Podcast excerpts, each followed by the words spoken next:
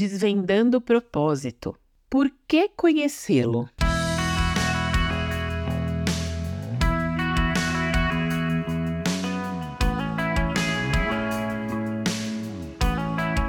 Já que tanto se fala sobre conhecer e viver com propósito, por que, afinal de contas, isso é tão importante? O filósofo Fyodor Dostoiévski disse: o segredo da existência humana reside não só em viver, mas também em saber para que se vive. E o escritor britânico Thomas Carlyle falou que o homem sem propósitos é como um barco sem leme, um vira-lata, ou nada, ou ninguém. De acordo com o pastor Rick Warren, autor do best-seller Uma Vida com Propósitos, todo mundo tem a sua vida dirigida por algo. E aqui é dirigir mesmo, né, no sentido de guiar, direcionar, levar, controlar. E ele elenca no seu livro algumas circunstâncias, valores e emoções que podem dirigir a vida de uma pessoa: culpa, raiva, medo, materialismo e necessidade de aprovação.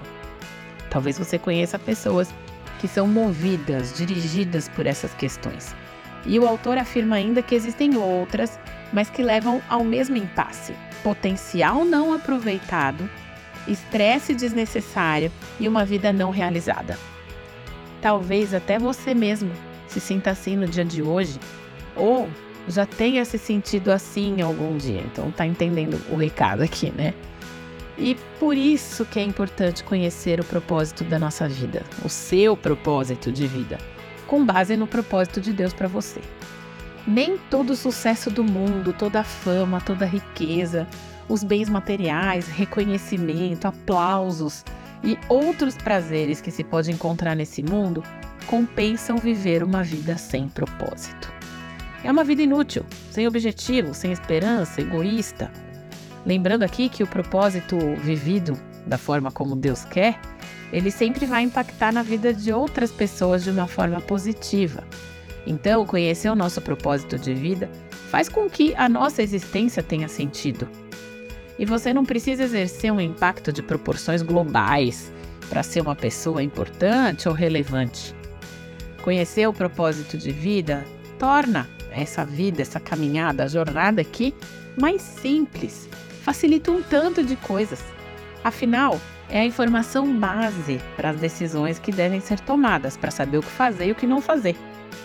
Com isso, é mais viável direcionar a vida, focar os esforços, recursos e energia no que realmente é importante. Isso faz de você uma pessoa mais eficiente e mais focada.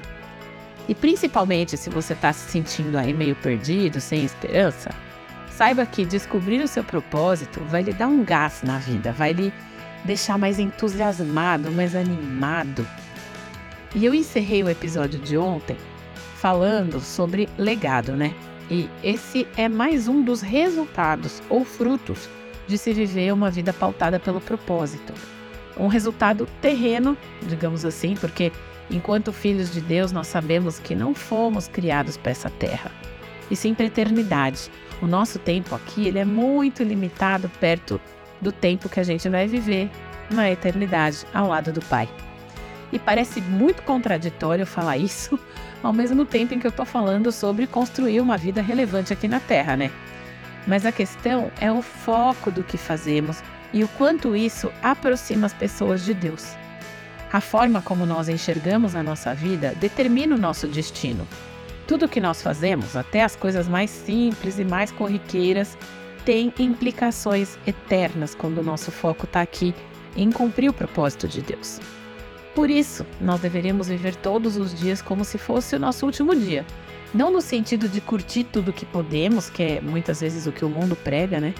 Mas sim de tornar a nossa existência relevante, gerando esses frutos eternos.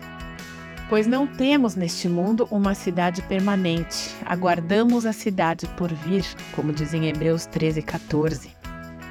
Mas os planos do Senhor permanecem para sempre. Seus propósitos jamais serão abalados. Salmos 33, 11.